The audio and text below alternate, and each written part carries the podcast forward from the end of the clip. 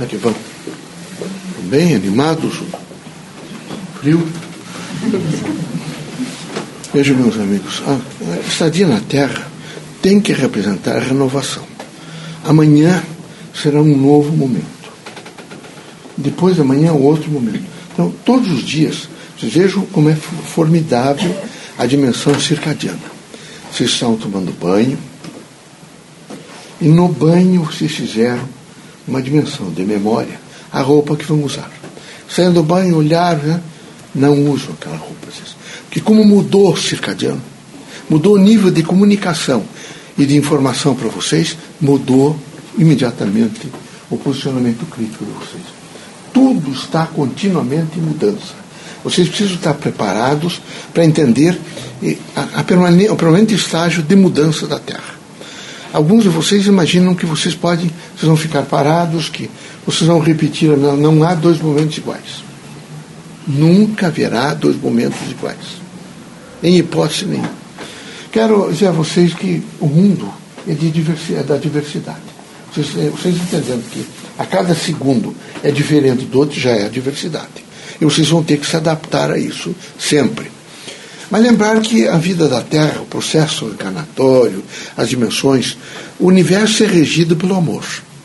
Sempre vocês têm que imaginar isso. Todo, todo o benefício, toda a luz, toda a invenção, a descoberta, a inovação, os processos críticos, a criação é do amor. Ele é regido pelo amor. É uma força do amor que faz a regência do universo.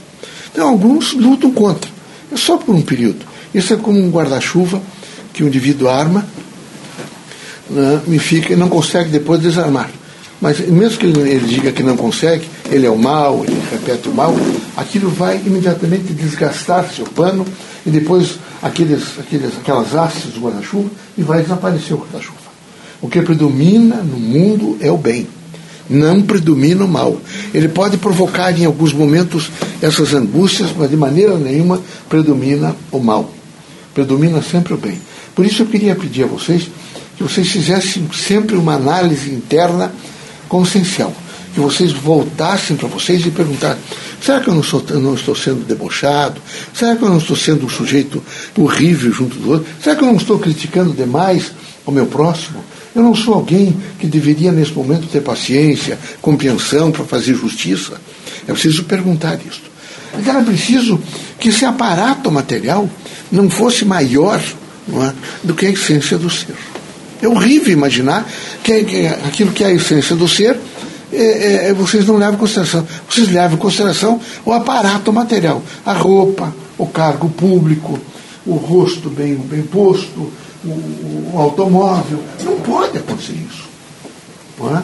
Nós temos que olhar para o ser humano. E o ser humano não é esse aparato material. É muito mais do que isso. É?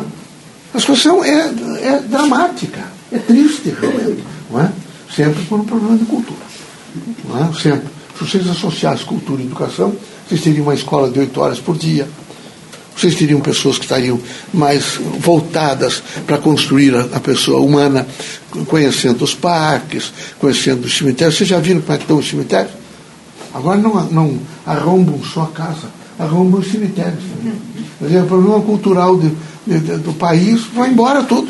Porque todos aqueles eh, do século XVII, Rio de Janeiro, XVIII, né? século XIX, particularmente, começo do século XIX, aquelas estradas vão tudo embora. Vamos quebrar como já na Argentina. Isso é um problema cultural e é um problema grave. Então, isso afeta também as pessoas, como afetou essa menina, afeta o seu namorado, afeta agora a mãe, que está desesperada. Eu quero dizer a vocês que vocês precisam ser pessoas lúcidas e firmes, dignas e responsáveis. É preciso que haja em vocês a consciência crítica de que o amor faz a regência do universo. Não há nada mais forte do que o amor. Ele representa toda a luz do mundo. E é preciso que vocês entendessem o que significa isso, a luz do mundo. Deu para vocês entenderem? Que Deus abençoe a todos, que Jesus os fortaleça, que vocês tenham muito ânimo, coragem e esperança para estender as mãos. E sabe, quando a gente ama fazendo exigência, não é amor. Quando a gente trabalha com a, não é, se queixando do trabalho, não se disciplina. Quando a gente, nesse momento, não sabe esperar, porque a gente não tem ainda autoconhecimento e não sabe que a vida não é feita tudo com rapidez, mas é com parcimônia. Quando não temos, nesse momento, a consciência crítica, veja, de poder olhar para as pessoas, dizer às pessoas, homem, mulher, criança, eu gosto muito de você, eu te amo, é porque nós somos muito precários. Então era preciso que vocês, no exercício da vida, no exercício do amor, fossem criaturas absolutamente, vejo, íntegras com vocês mesmos. Nós somos íntegros quando nós amamos. Nós não temos integridade quando nós não amamos. E eu tenho certeza, veja, a clientela que eu atendo é difícil, até para os espíritos. É? Muito difícil. São, eles vivem embaixo de marquise, estão ali naquela, perto da rodoviária, eles estão na praça agora da universidade, agora, já passei lá agora há pouco, eles estão ao relento, é? mas alguns deles têm amor. Alguns perderam. O sofrimento é tanto, não é que eles tenham perdido. Eles adormeceram pelo sofrimento. Mas é fundamental é, que vocês todos, todos, sejam sempre com a, a intendência de que o amor é a linguagem silenciosa da vida.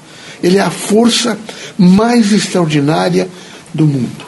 Deus os ilumine, que Jesus ampare vocês todos. Tá bom?